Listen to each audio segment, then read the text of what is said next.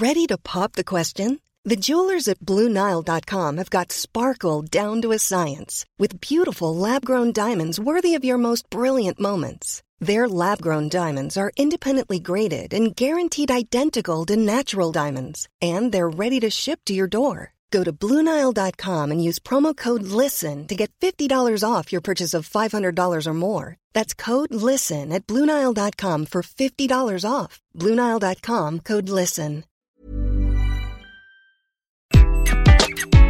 Bonjour, aujourd'hui je vais vous parler des 4 choses que votre manager n'a pas le droit d'exiger de vous. Je suis Gaël Châtelain-Berry, bienvenue sur mon podcast Happy Work, le podcast francophone le plus écouté sur le bien-être au travail. Happy Work, c'est une quotidienne, donc n'hésitez surtout pas à vous abonner sur votre plateforme préférée pour être tenu au courant de tous les épisodes. Alors, quelles sont les choses que vous ne devez pas à votre manager? Depuis que nous sommes tout petits, nous sommes élevés dans une forme de respect de la hiérarchie. C'est comme ça que la société fonctionne. Quand la maîtresse ou le maître parle, les enfants se taisent et écoutent. Cela nous semble normal, au même titre que quand notre manager nous demande de faire quelque chose, nous avons tendance à l'écouter et à se dire si la personne demande de faire ça, j'ai plutôt intérêt, voire je dois faire cela. Cependant, il ne faut jamais oublier qu'il y a des limites à cela. Et oui, une hiérarchie est absolument fondamentale pour donner un sens, une direction, pour prendre des décisions et assumer ces décisions. C'est ce que l'on appelle le courage managérial. Cependant, il peut arriver que votre hiérarchie vous fasse faire des choses que vous ne souhaitez pas faire consciemment ou inconsciemment d'ailleurs. Et c'est cela dont je vais vous parler. Votre hiérarchie n'a pas le droit de vous demander votre santé.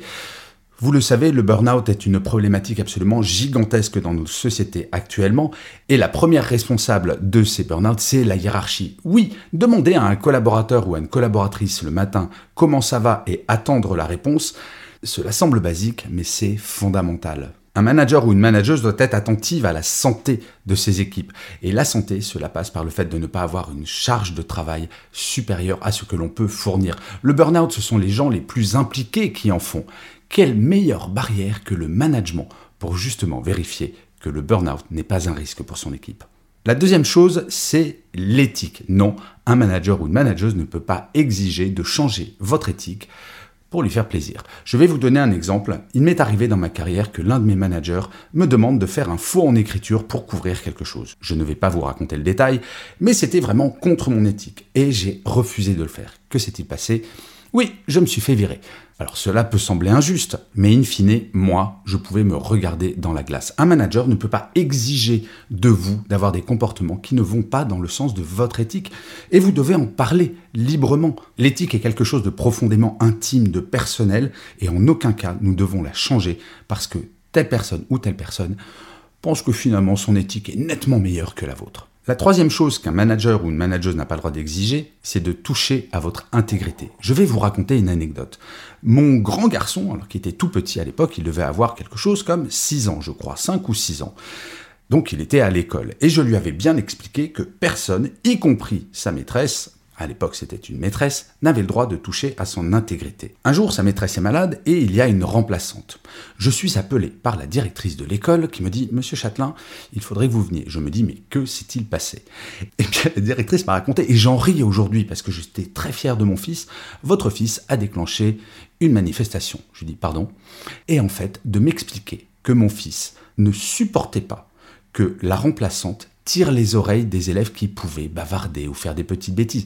Il y avait 5 ou 6 ans, donc on ne parle pas de gros problèmes.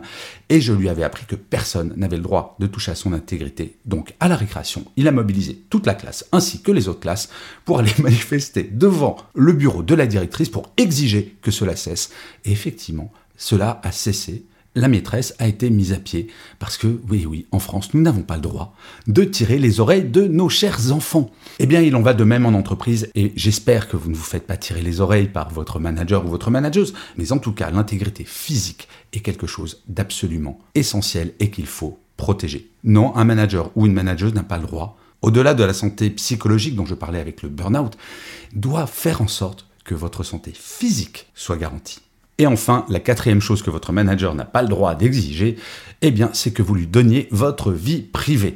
Oui, vous avez le droit à avoir une vie personnelle. Et le manager est le garant de cet équilibre entre votre vie professionnelle et votre vie personnelle. envoyer un email la nuit, cela peut sembler anodin, mais il n'a pas le droit d'exiger que vous y répondiez. Pareil pendant vos vacances. Vous n'êtes pas ce que l'on appelle corvéable à merci.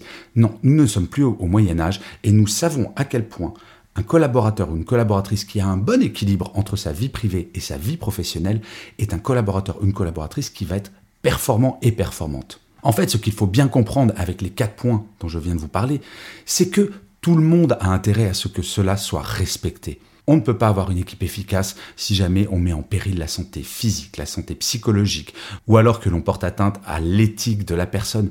Tout le monde a y gagner, et c'est pour cela que je recommande vraiment à chaque personne dans l'entreprise de ne pas faire de concessions et de parler librement. Parce que très souvent, je ne vais pas vous mentir, les managers qui font ce genre de choses ne le font pas forcément méchamment. Non, tous les managers ne sont pas des vilains J'ai été manager pendant des années et je sais que parfois j'ai pu toucher à l'un de ces quatre points sans même y prêter attention. Alors peut-être pas sur l'intégrité physique, je n'ai pas tiré les oreilles de quelqu'un dans mon équipe. Mais par exemple sur l'éthique, cela peut se jouer à des petites choses et en parler, libérer la parole, parlez-en au sein de l'équipe, histoire que tout le monde se sente parfaitement à l'aise. Et donc si l'un de ces quatre vous semble problématique dans votre quotidien au travail, n'hésitez pas à en parler librement à votre manager, car c'est en parlant que vous avancerez et que vous lèverez ce doute et que vous lèverez le malaise qui peut mener à des situations vraiment très désagréables. Je vous remercie mille fois d'avoir écouté cet épisode de Happy Work ou de l'avoir regardé si vous êtes sur YouTube. N'hésitez pas à mettre des pouces levés, à mettre des étoiles, à commenter, à partager cet épisode, à parler de Happy Work autour de vous. C'est comme cela que Happy Work durera encore longtemps. Je vous dis à demain et d'ici là, plus que jamais, prenez soin de vous. Salut les amis